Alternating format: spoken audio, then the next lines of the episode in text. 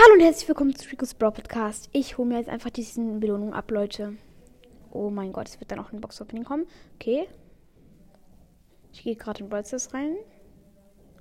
Oh mein Gott, diesen Belohnung kommt. 70. Oh mein Gott, ich zähle nicht mit. Das ist einfach zu OP. Oh mein Gott, Leute. Es kommt.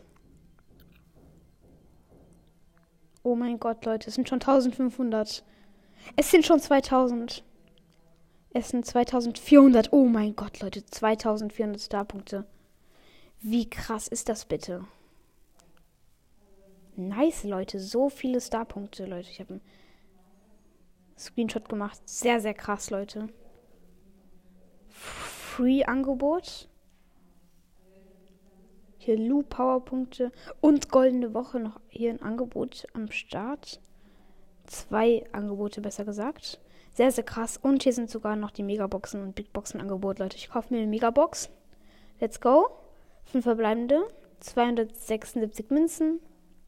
5 Bell. 22 Stew. 26 Amber. Kann sie upgraden. Nice. 43 Spike und 56 Lu. Hab Lu bald gemaxt. Noch äh, 40 Coins. Dann habe ich auch Lu gemaxt und jetzt noch eine Big Box. Zwei verbleibende 84 Münzen, 18 Lu und 20 Spike.